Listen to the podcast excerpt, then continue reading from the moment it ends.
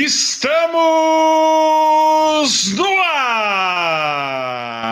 Muito bom! Sejam todos muito bem-vindos a um Coffee Talk, né? Para esse bate-papo, para uma troca de ideia muito boa. Hoje eu estou recebendo aqui o meu amigo Samuel Oliveira para nos contar um pouco sobre a sua vida e experiências vivendo em outro país, sendo um imigrante em terras longínquas. Seja bem-vindo, Samuel, a este canal. Fala, meu amigo, tudo bem? É um prazer é. estar com você aqui. É, poder aí compartilhar um pouquinho do que foi essa minha experiência, essa jornada, na verdade, aqui no Canadá. Eu acho que é, é, uma, é, uma, é uma grande questão que vários brasileiros têm, né? Como que é viver fora do país.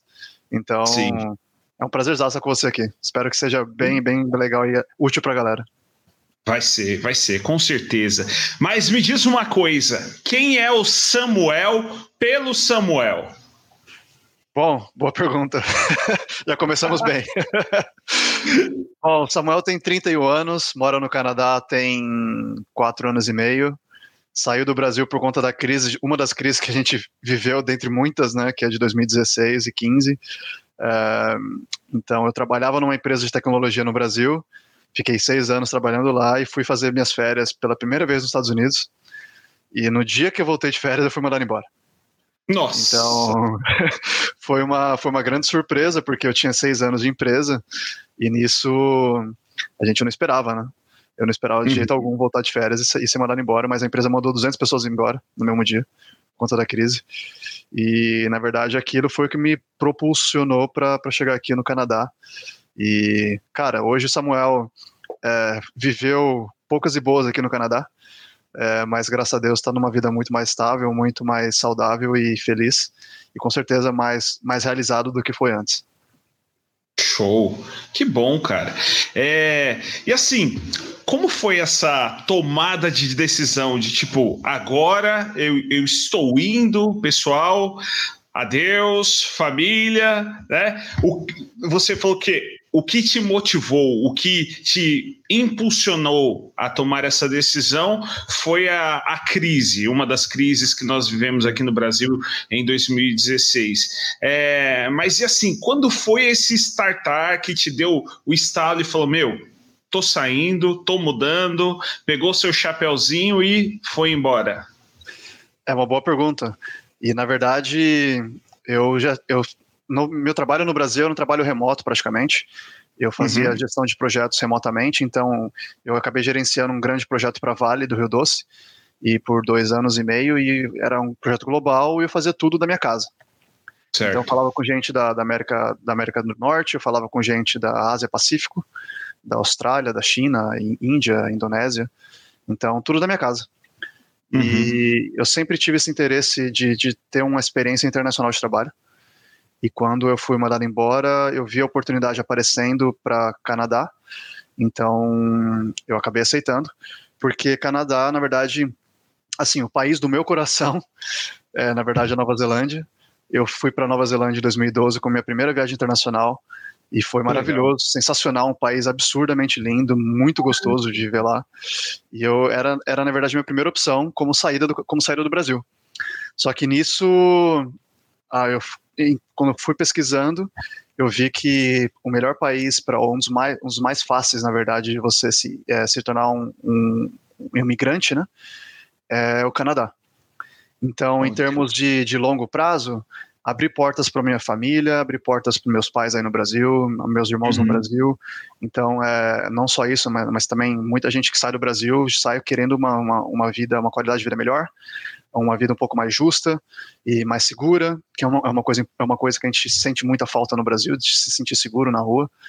Então, Canadá se, se foi se encaixando nessa, nesse novo desejo e eu tinha, já, tinha, já tinha uma amiga aqui, eu conheci um dono de uma agência de, de, de intercâmbio aqui no Canadá, então, fazendo as pesquisas e conversando e planejando, acabei chegando aqui. E não foi tão fácil como pareceu, mas Agora tá, tá um pouquinho melhor. Esse processo, ele foi, ele foi muito longo? Como que foi isso tudo aí? Cara, é, o meu foi, assim, diferente de muitas coisas que eu faço na minha vida, eu foi um pouco não planejado. É, ou, ou, não, não, não digo não planejado, mas não foi tão planejado, não foi planejado com um bom tempo.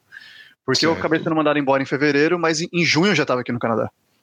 Então eu, eu tinha um apartamento, em, é, eu tinha um apartamento em São Paulo, em Barueri, e vendi meu apartamento no meio da crise, que foi assim um milagre de Deus. Então uhum. é, consegui vender o apartamento e, e da entrada de todos os papéis, fiz todo, fiz todo o processo e tudo foi muito aprovado muito rápido. Eu consegui meu visto, acho que foi dois dias antes do dia que eu estava com, com a viagem marcada para cá. Saiu meu visto para chegar daqui. E, cara, foi assim uma, uma grande surpresa e tudo muito corrido. Então, acredite você ou não, eu não sei o que vocês sabem, o que, o que você que está na telinha do outro lado assistindo sabe sobre o Canadá, mas é um dos países mais frios do mundo. Nossa. E eu cheguei aqui sem saber disso. então, é, o verão aqui, o verão, o verão aqui dura só três meses. Aqui agora é verão, aí acho que no Brasil é inverno, né? Mas Sim. aqui agora é verão e no verão chega, o meu primeiro verão chegou a bater 42, 43 graus alguns dias, que é bem quente. Nossa mas dura, dura só muito pouco, dois, três meses no máximo, aí acaba o verão, aí é, é nove meses praticamente de temperatura é, amena, que é na, na, no outono e no, e no outono e na pouco da primavera, e o inverno é bem frio. Então Nossa, já peguei, eu já peguei aí no, no verão. Eu cheguei em junho de 2016, que era no começo do verão. Então, não teve nenhum problema, foi, uma, foi muito bom assim. E mas passa, passa junho, começa outubro, já começa a esfriar, que vem o outono. Vocês já devem, vocês aí devem ter assistido já aqueles filmes, principalmente aqueles filmes românticos de comédia é, da sessão da tarde, né? Que mostra as, as flores todas, as flores, as, as, as, folhas todas vermelhadas, todas laranjas, caindo das árvores. Aquilo lá realmente acontece. E quando aquilo acontece, a temperatura cai junto com as folhas. Então, é, eu, mas assim, para mim foi bom, porque foi uma adaptação gradativa para um inverno muito frio que vinha a seguir. Então, é, mas para já segunda semana de dezembro já começa a ficar menos 10. Natal aqui é aquele Natal da televisão mesmo, do, do Esqueceram de Mim. Tá tudo, neve, tá tudo neve lá na rua, tá tudo bem gelado. E você pega aí menos, eu já peguei acho que menos 22 no Natal, se não me engano, alguma coisa assim. Cara.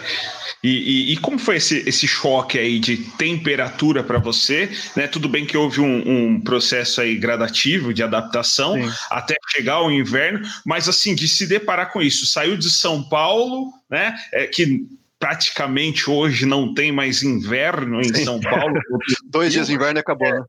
É, e, e, chega aí, chegou dezembro, neve caindo, temperaturas abaixo de zero, tendo que correr para a loja para comprar casaco, aí põe casaco, tira casaco. Exatamente isso. É exatamente essa dança. Põe casaco, tira casaco, põe casaco, tira casaco. E foi assim, é, para mim foi uma grande surpresa, né? Porque eu, quando eu cheguei no Canadá, descobri que aqui fazia menos 30. Então, é, faltou, faltou esse detalhe na minha pesquisa. Mas é, e eu não gosto muito de frio. E o que eu descobri, na verdade, eu achava que eu não gostava de frio, mas quando, o que eu descobri, na verdade, é que eu é, não gosto de passar frio.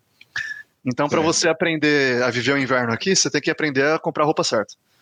Eu trouxe várias, eu tinha várias, várias ja, é, ja, não jaquetas, mas aqueles casaquinhos aí do Brasil, aquelas, hum. aqueles casacos de lã, tinha tudo moletom. aí que eu usava para trabalhar, moletom. Eu nunca usei. Rapaz. Nunca usei nada do que eu trouxe no Brasil, porque não funciona aqui. Pode funcionar para o começo do outono, mas é, aqui você realmente precisa da roupa daqui.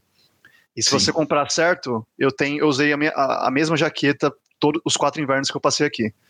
É uma jaqueta ah. que tem, tem pelo, tem pelo de, de, não sei se é pelo de ganso, mas tem um pelo de alguma coisa lá dentro. Uhum. E ela aguenta até menos 35. E aí você junto com ela você coloca é, uma, aquelas sobrepeles por baixo da camiseta ou da camisa que você for usar para trabalhar. Depois camisa por cima, se você quiser colocar uma outra coisinha por cima, você põe e vem o jaquetão. Aí o jaquetão te aguenta na rua, ele tem até, tem até uns pelos assim ao redor do seu rosto, que eu, eu achei que era só enfeite, eu achei que nem parecia muito para homem, não, para ser sincero.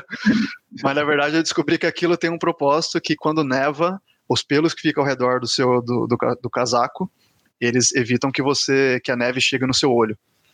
E aí, a, quando a neve chega no olho, ela é água, né? Então, ela dá uma ardidinha porque ela é muito gelada e tal. Então, é, tudo, tudo tem um porquê aqui na roupa do inverno. Então, assim, a adaptação, a adaptação foi essa, e de você aprender a, a, a, comprar roupa, aí vai muita pesquisa, vai muita conversar com as pessoas que já estavam aqui, e conhecer as lojas, e, e vai ver preço. E, e aqui eles fazem uma coisa interessante, que é, eles fazem liquidação no começo das temporadas, não no fim. Hum. No Brasil, nos shoppings, se você for aí, você vai realmente, vai geralmente achar fim de temporada, é, fim de, de, estação, né? É, você vai achar promoções. Aqui é, no, aqui é o contrário. No inverno, pelo menos, eles fazem no começo. Então eu consegui comprar uma jaqueta, essa jaqueta aí que eu tô, que eu tô há um tempinho já com ela. E não me fez, não, não precisei de outra até hoje. Poxa, interessante isso. Então, para você que estiver pensando em se mudar para o Canadá, pega o contato do Samuel. Ele vai ser o seu personal shopper, né? Vai caminhar com você até os shoppings canadenses para te orientar o que você deve ou não comprar, né? Para enfrentar todo este frio. Mas me diz aí, você está em qual cidade? Você está em Vancouver? Está em Toronto? Onde que você está aí? Sim, eu estou em Toronto. Toronto é considerada a cidade mais é, importante, é igual São Paulo no Brasil, né? Apesar uhum. de não ser a capital, é a cidade, é a capital financeira, é a capital onde estão as maiores sedes das empresas estão aqui. E Toronto é uma cidade fantástica, maravilhosa. É, eu até hoje já viajei a alguns lugares no mundo, mas até hoje não conheci uma, não conheci uma cidade igual Toronto. Tem, é, tem lago, tem é, parque, tem praia, tem alguns montes que você pode ir também, tudo no mesmo uhum. lugar. Então, assim, é uma cidade super bem estruturada em termos de, de construção, é uma cidade horizontal, o que é uma grande diferença para a gente que está acostumado a ver muito prédio, principalmente em São Paulo. Aqui, é, aqui existem alguns bairros onde tem alguns prédios, estão saindo alguns prédios novos, mas a cidade praticamente toda, eh, sei lá, eu diria 80, 90% da cidade são casas, e você olha para a cidade e você, não vê aqueles, aquele, aquele, aquela poluição visual de muito prédio na sua, na sua vista, né? E que legal. tem muito verde aqui também, muita árvore na cidade, espalhada na cidade inteira, e tem muitos, muitos parques aqui, eu, eu, eu, eu, moro perto de um parque que tem um lago, então é, esse período de quarentena, por exemplo, foi fundamental para mim, para minha saúde mental, que eu pude, eu não pude, você não pode ver as pessoas, mas eu saía, eu descia na, na, frente de casa e eu caminhava no parque, que era uma coisa que era, foi permitida aqui na, na, na, na quarentena que a gente fez, você fazer a caminhada sozinho e era o que eu fazia para poder ficar, ficar em paz. Ah, que legal, cara, bacana. E o custo de vida é muito alto?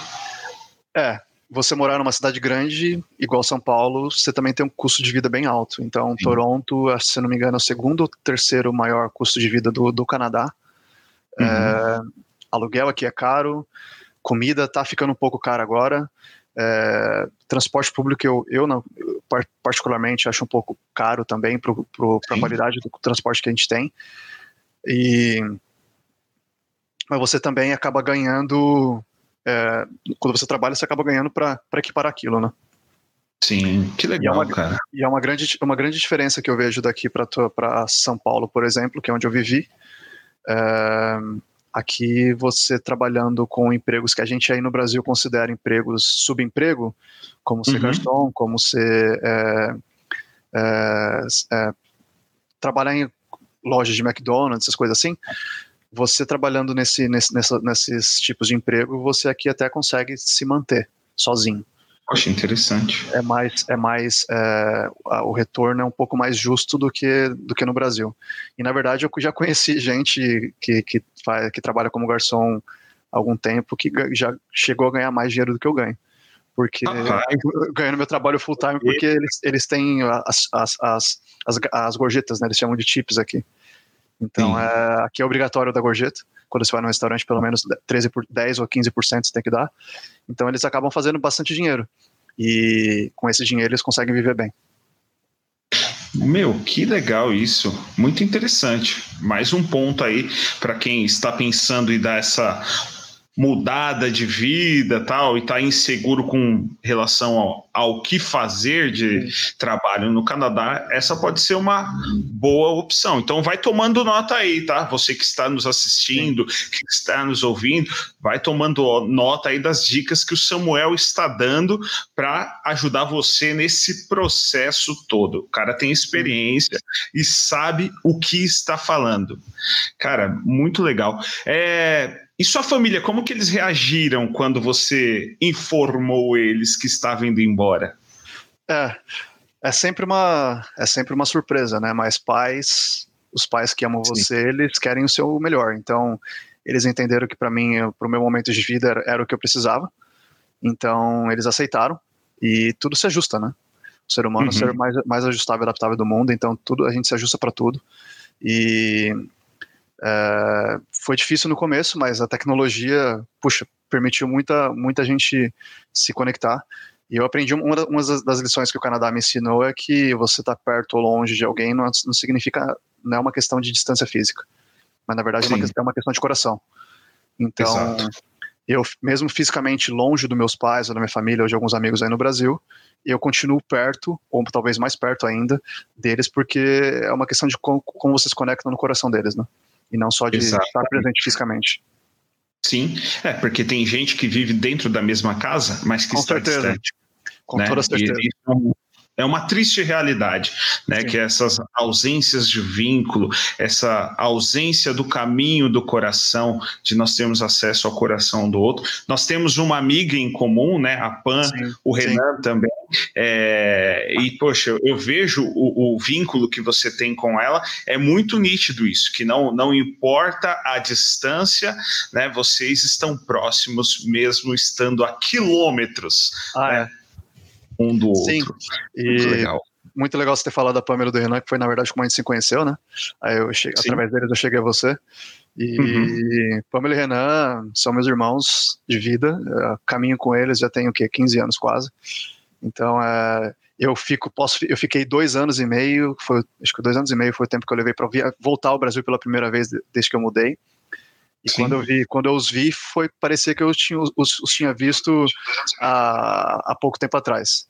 Então, assim, não fez diferença os dois anos e meio que passaram, entendeu? e é bom que ter legal. esse vínculo.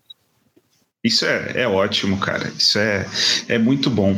E, e Samuca, quando que você percebeu que de fato você estava plantado no Canadá, que você estava plantado aí, que as suas raízes estavam já penetradas na terra canadense, que você falou, opa, que a chave virou, que a ficha Sim. caiu. Sim. É, é, uma pergunta muito legal essa, porque se você quer fazer um, uma imigração para qualquer outro país, e, e vamos definir o que é imigração, né? Você quer ir para um país e se tornar um, um residente permanente, depois talvez um possível cidadão do país. Esse é um plano de imigração que você fica legalmente dentro do país. É, uhum. é bom que você entenda algum, algum, alguns aspectos, né? Um deles é você conseguir, bom, estar legalmente no país, acho que é a primeira coisa. A segunda coisa é você conseguir é, se estabelecer, né?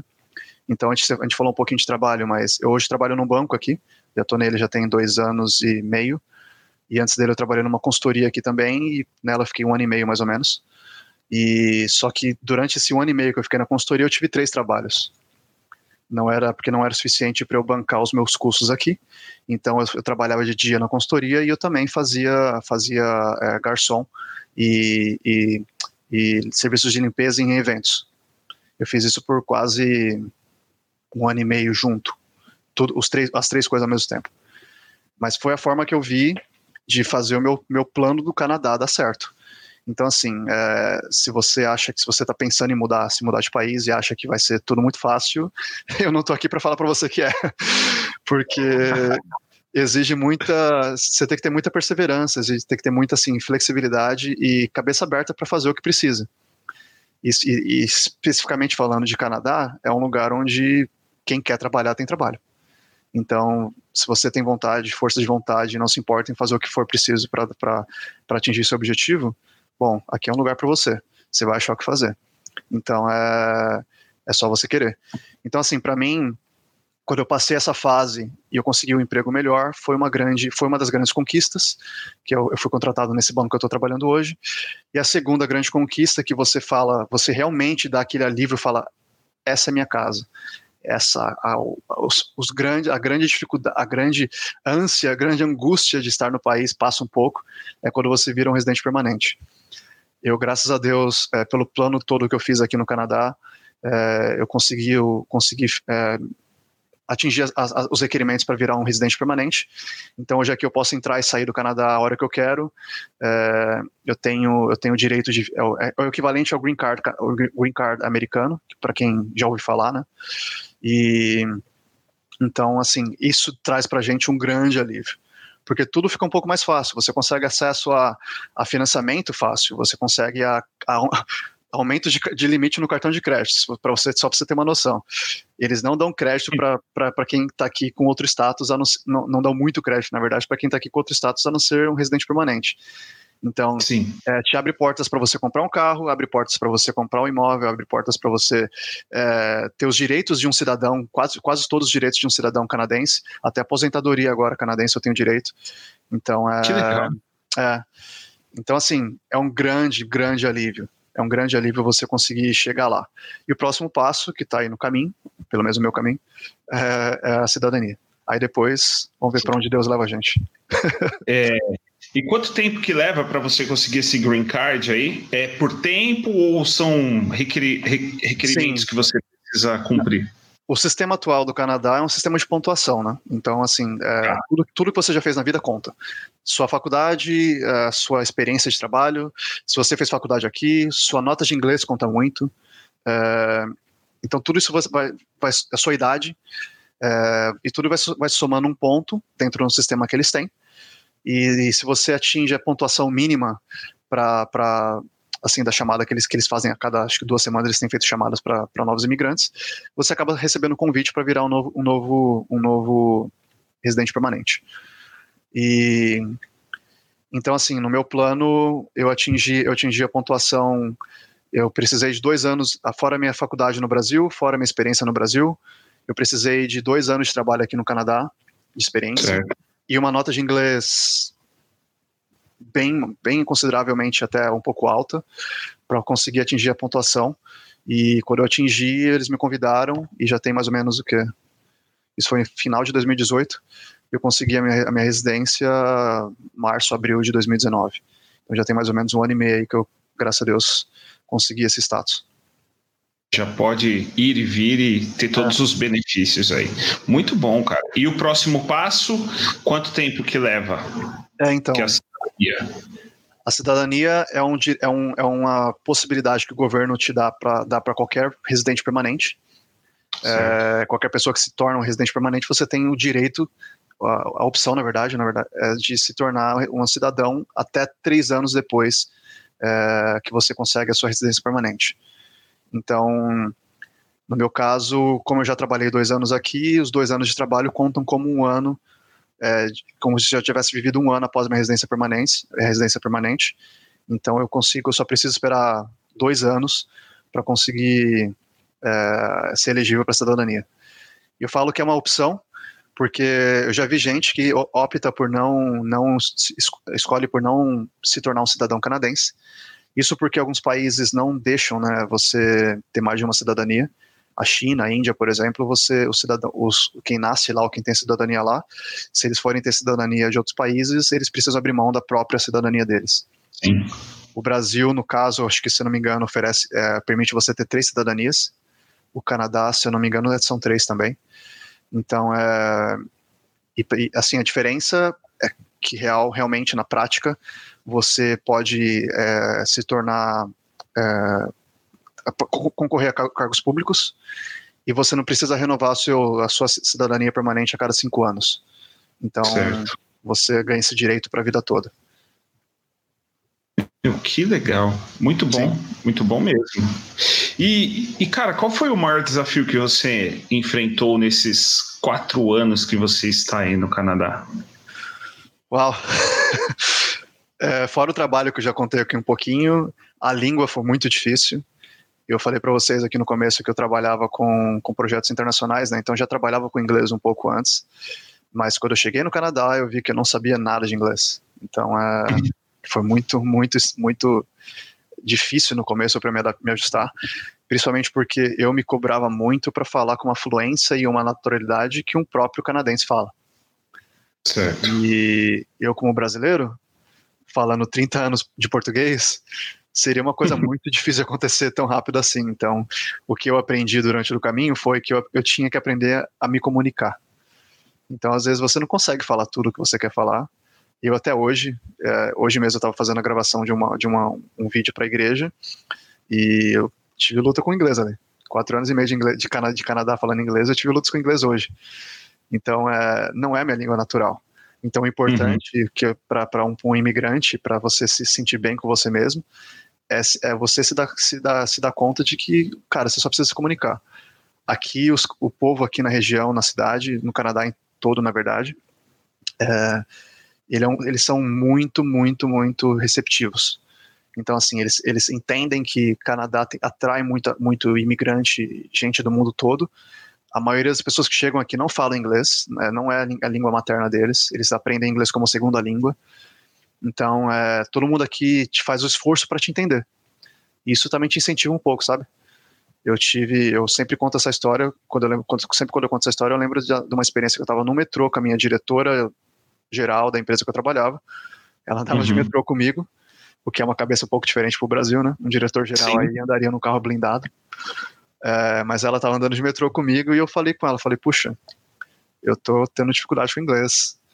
E ela falou, cara, você tá indo super bem, você não tem que ficar se preocupando com isso não, a gente entende o que você fala, a gente tá super aqui para te ajudar também, então é, aquilo me, me, deixou muito mais confortável, então meu, é, quando eu fiquei mais confortável eu consegui melhorar um pouco meu inglês. Que bacana. Eu já tinha ouvido em alguns lugares que, o, que os canadenses eles eram muito receptivos mesmo, Sim. né? Mas como a gente não está na cultura, não estamos inseridos no país, eu ficava na dúvida, mas você falando aí evidencia Sim. isso, mostra que eles são de fato um povo atento aos imigrantes, eles são bem receptivos e, e, e, acolhedores, né? Muito legal, cara. Então, assim, uma dica prática para quem quiser mudar para o Canadá seria a pessoa cair de cabeça no inglês? Sim, eu acho que todo esforço que você fizer aí no Brasil para aprender um pouco de inglês vai te dar uma base para você vir aqui, mas você só vai aprender realmente inglês na prática aqui. Porque você tem que uhum. viver ele, você tem que falar ele. E também, é, em termos de língua e idioma, uma recomendação que eu dou é, muitos brasileiros chegam aqui e querem andar só com brasileiro. Certo. Porque assim, é bom porque a gente é da sua gente, a gente que te entende, a gente que te conhece, e eu sinto muito, eu sinto bastante isso também, essa necessidade de estar andar com brasileiros, que é, é um pouco de casa, né? A gente que está aqui também uhum. Tá na mesma situação que você. Então, todo mundo se entende. Mas não te ajuda no sentido de inglês. Então, quanto mais você se, se, se, se é, jogar fundo na, na, na, cultura e no contato com canadenses ou com pessoas que falam inglês, melhor para você. Então, é, aqui tem muitas opções, né? Tem aplicativos aí que falam que promovem encontros de pessoas para falar inglês. É, você pode marcar encontros nos, nos, parques e marcar num café e tomar um café com uma pessoa em inglês. É, tem escolas de inglês aqui também. Então, assim, tem muitas opções para você para você, até as igrejas, inclusive, na verdade, algumas igrejas dão cursos de inglês aqui, de graça para as pessoas, inclusive. É, enquanto mais você se joga nessas, nessas coisas que te forçam, te tiram da zona de conforto e faz, forçam você, ou, ou você fala inglês ou ninguém vai te entender e você não vai entender nada, essas situações são as que você tem que se, tem que se colocar para você aprender. E quanto mais você está nelas, melhor você vai, vai evoluir. Muito bom, muito bom mesmo, cara. E Samuca, teve algum momento nessa sua trajetória canadense que você pensou em desistir, em falar, meu, o que, que eu tô fazendo aqui? Minha família tá lá no Brasil, tenho casa lá, tenho amigos, eu quero voltar. teve dias assim? Teve, teve sim, cara. Não vou falar que não, porque é, eu lembro de um dia que eu tava. Eu tinha acabado de sair do trabalho e eu fui fazer um evento depois do trabalho. E o evento foi. Era uma festa de fim de ano de uma empresa, num, num bar aqui no centro, num lugar isolado da cidade. E, cara, eu, tinha, eu, tava, eu fui contratado para servir, para pegar as bandejas de bebida e levando pra galera na, na, no evento. Cheguei lá, a pessoa, a pessoa que ia fazer eu ajudar o, o cara no bar, do bartender, não, não foi.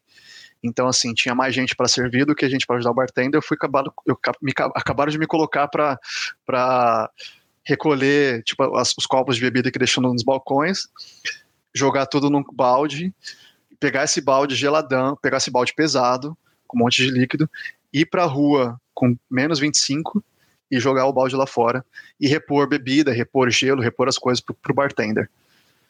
Vou te falar que aquela noite foi complicado voltar para casa, porque a, a, eu saí, eu saí do evento acho que era umas duas e meia, três da manhã, era era para ter acabado antes disso, mas demorou mais.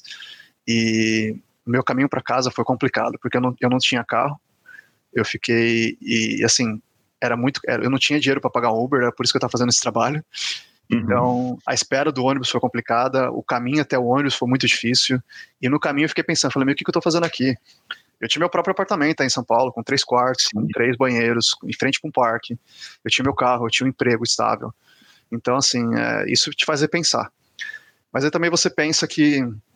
É por isso que nessa hora você tem que lembrar seu objetivo, né? É, eu, eu digo para todo mundo que chega aqui: se você já falou sobre o Canadá comigo, você já deve, já deve ter ouvido, me, me ouvido falar essa frase. Canadá é uma corrida de, long, de, de longa distância, não é uma corrida de, de, de, não é uma corrida de 100 metros. Isso porque leva tempo para você conquistar as coisas, leva tempo para você chegar no status que você quer. Então, nesse, uhum. durante a corrida, você tem que lembrar do seu objetivo. Eu estou aqui porque eu quero uma, uma condição melhor para minha vida, para minha família, para meus pais. Então, assim, é, e também entender que eu estou aqui porque Deus, Deus tem alguma coisa para mim aqui. Isso para mim era uma coisa muito, era muito clara para mim quando eu, quando eu, Cana, quando eu vim para o Canadá. E então existia um propósito. E esse propósito te faz, ok, respira fundo, tá difícil agora, mas vamos lá, vamos lá e vamos lá e vamos lá.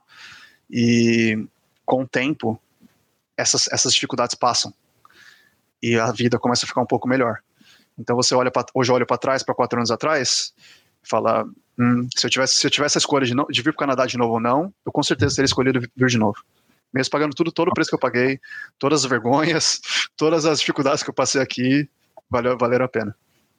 Que legal, cara. Isso é, é muito bom. Ótima, ótima colocação, né? Porque a galera muitas vezes vai com essa ideia de que é outro país, é outra cultura, é, tem um, um, poder aquisitivo melhor e a pessoa acha que vai ser só flores, né? Acha que já vai chegar, já vai estar tá ganhando seus 5 mil dólares, Sim. podendo ter a melhor casa, um super carro, né? mas não Na quer verdade, pagar não né, não quer pagar o preço para chegar até esses objetivos de fato.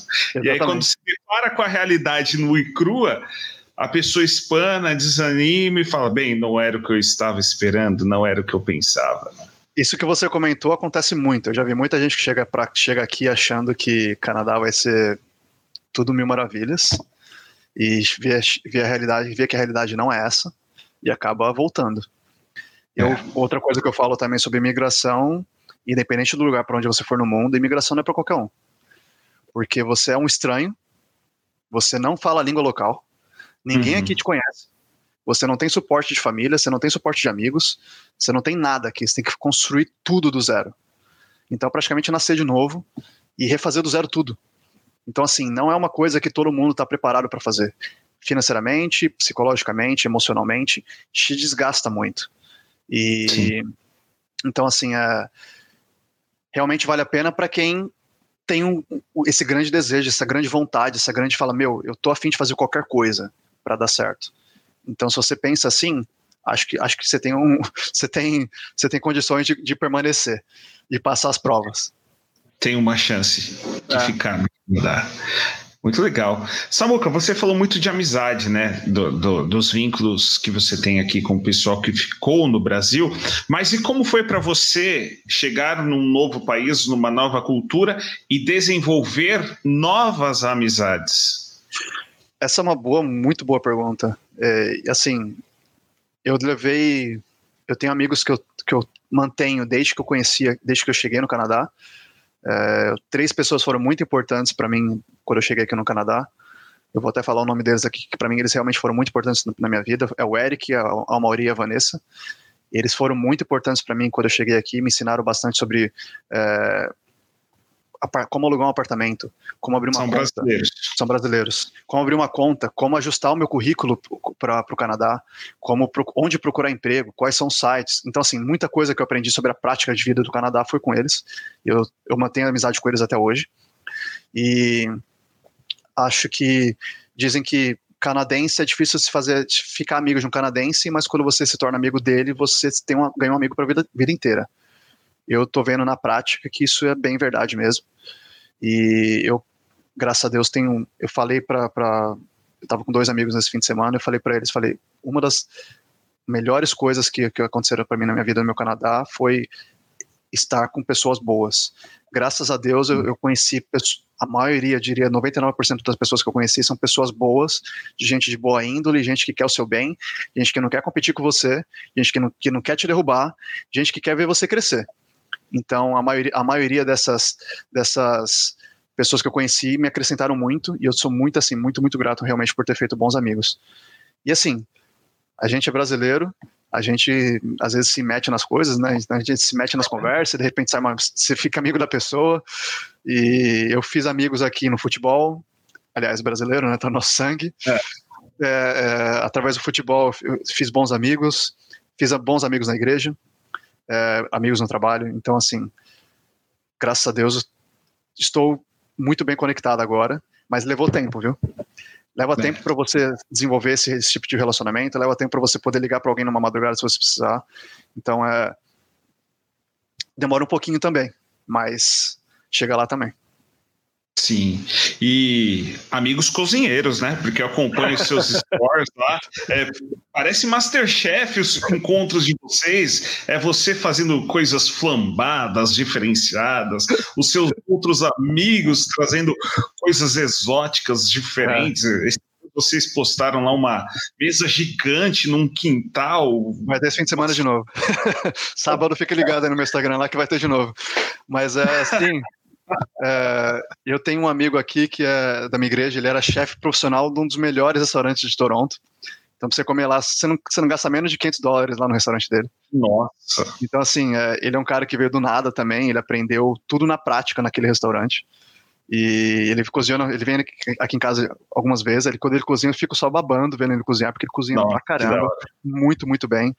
Tem outro grande amigo também, que é o Josh, ele é, não é profissional, mas cozinha putz, muito, muito, muito bem também. Então, é, é, acho que assim, as, as, suas similaridades, é, você atrai pessoas pelas similaridades também, né? Então, é, acho, de novo, eu sou muito realmente grato ao, ao, tipo de amigos que eu fiz aqui no Canadá, porque eles são para a vida toda. Muito bom, cara, muito bom. Samuca, é, e você como cristão, como foi para você esse processo de procurar uma nova igreja, né, de se estabelecer essa integração com a nova comunidade de fé, de fé, a igreja local aí no Canadá? Essa é uma boa pergunta também, porque é, a única coisa, na verdade, que eu tinha uma conexão no, desde que eu saí do Brasil foi, foi uma igreja. Um, amigo um, do meu pastor é de São Paulo, ele foi é, muito.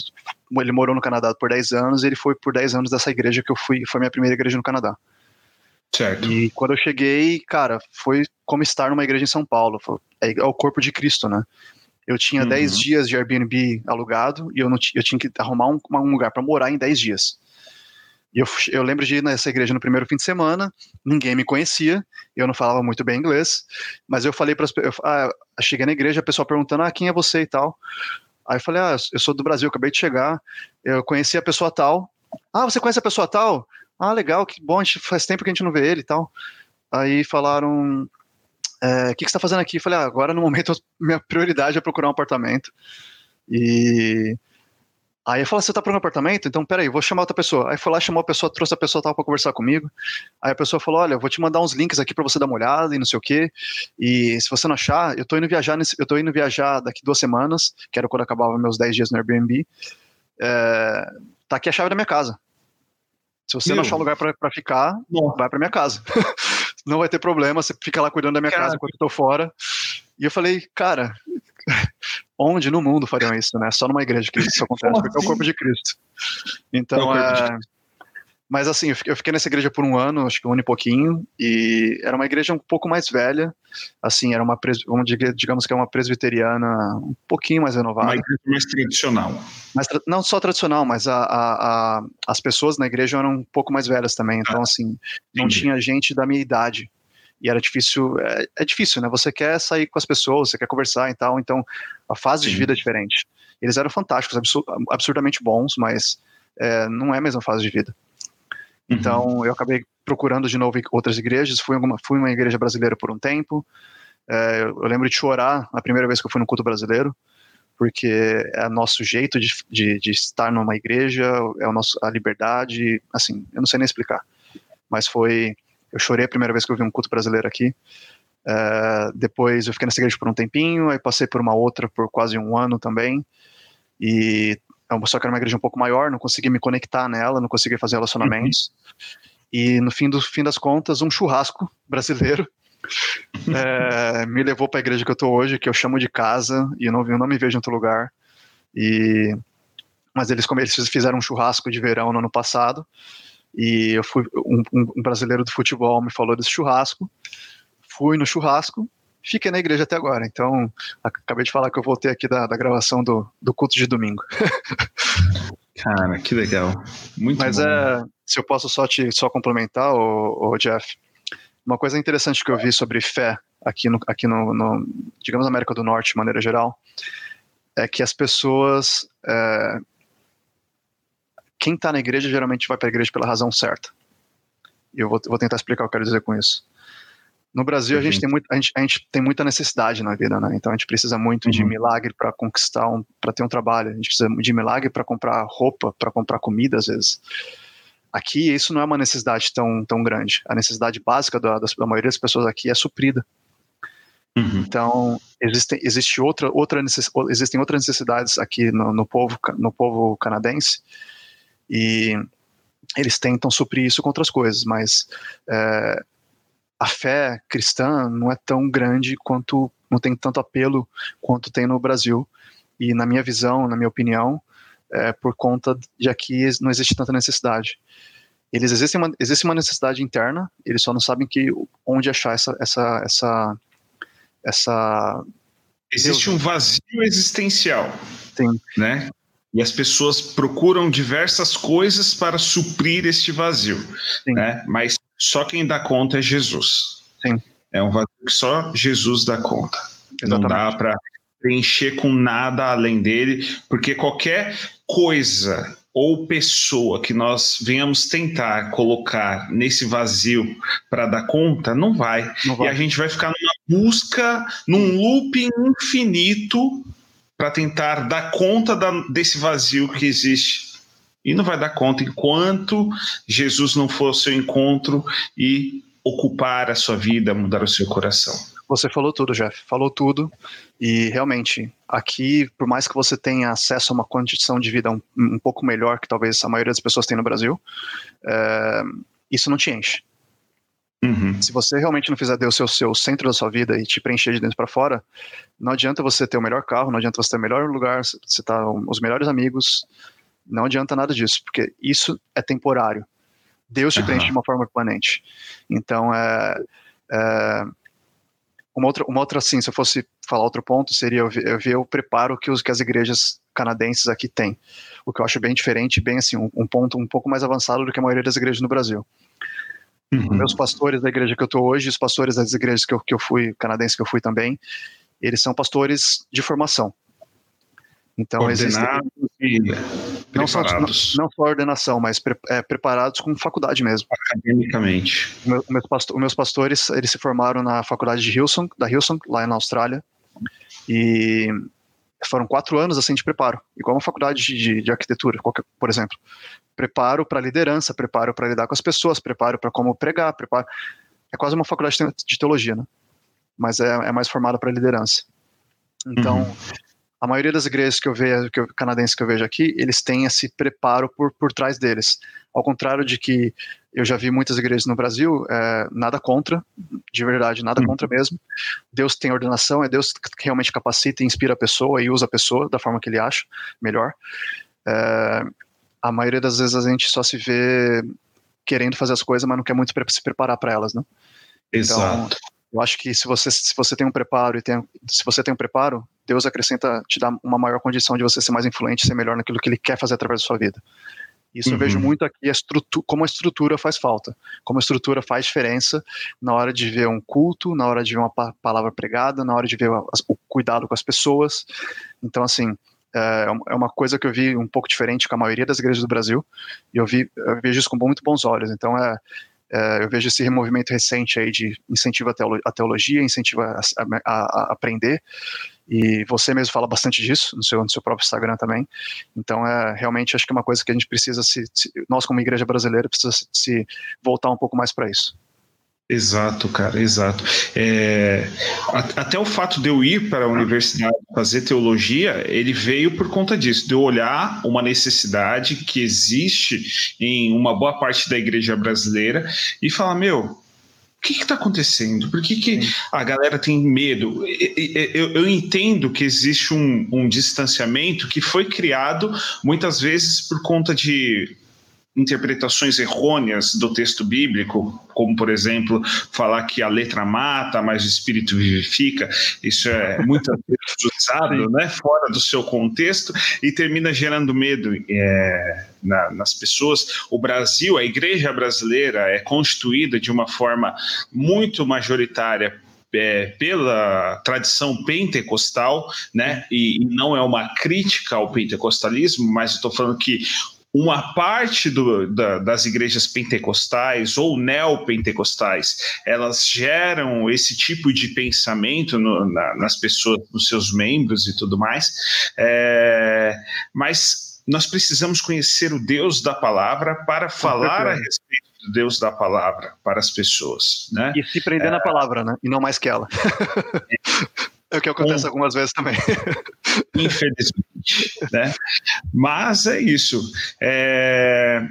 Samuca, caminhando aqui já para o final desse nosso bate-papo sensacional, para quem está nos assistindo e quiser mandar alguma pergunta aqui no chat, essa claro. é a hora. Eu vou até abrir meu, meu, meu celular aqui para ver as perguntas da live também. Eu estou acompanhando aqui pelo celular o canal.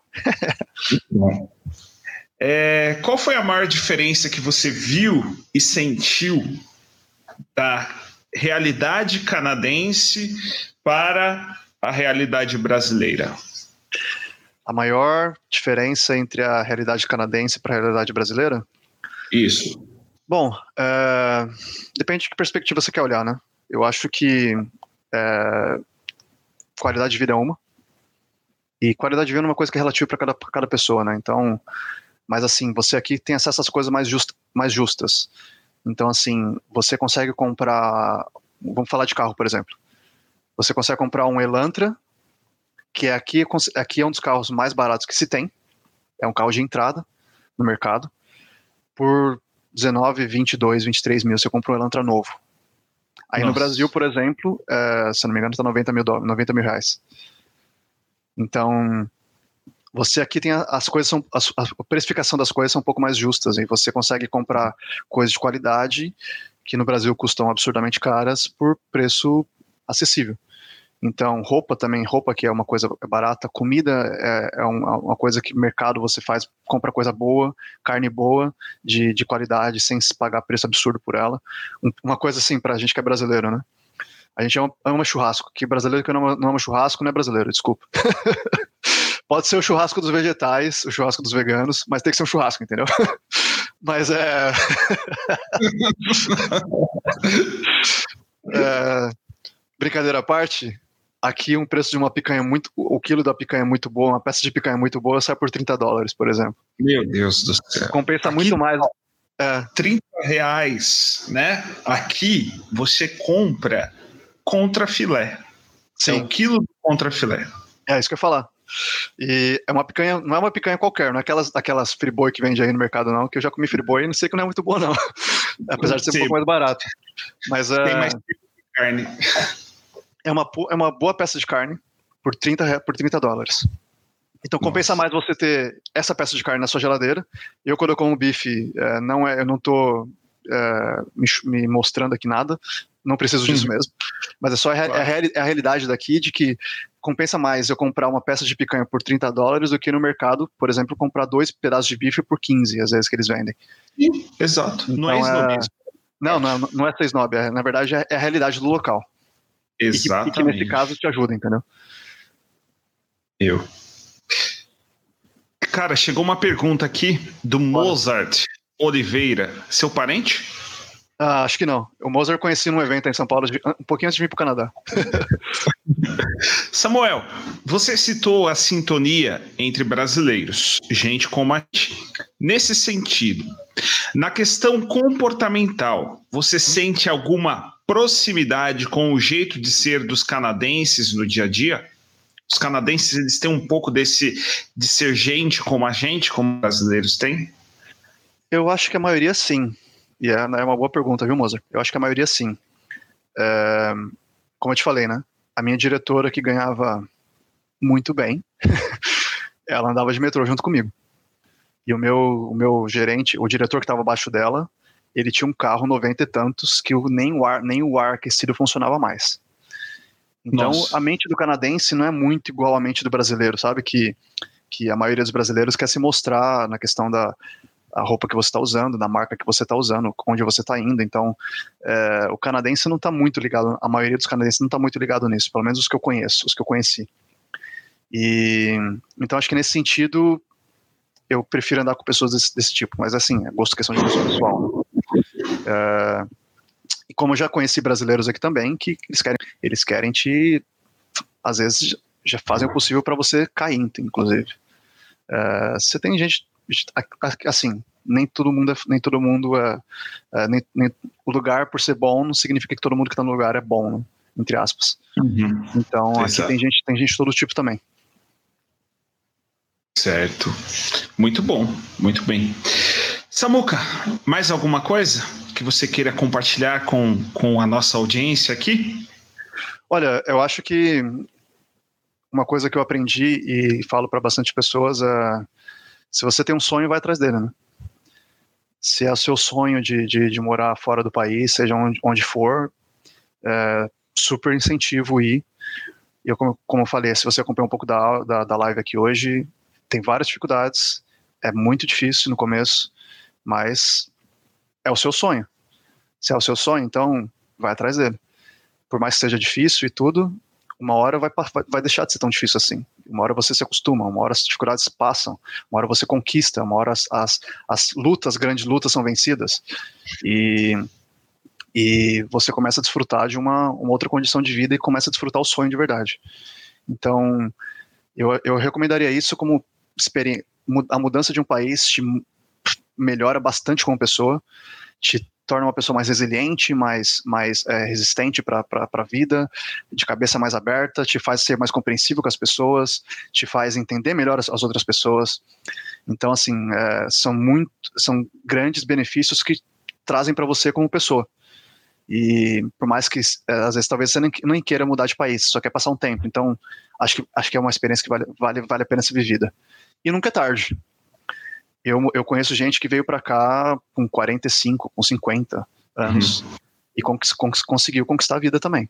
Então, assim, é, é toda uma questão de bom planejamento, é uma questão de você ter é, condição de, de, viver, de viver esse planejamento e, sim, e principalmente de ter persistência.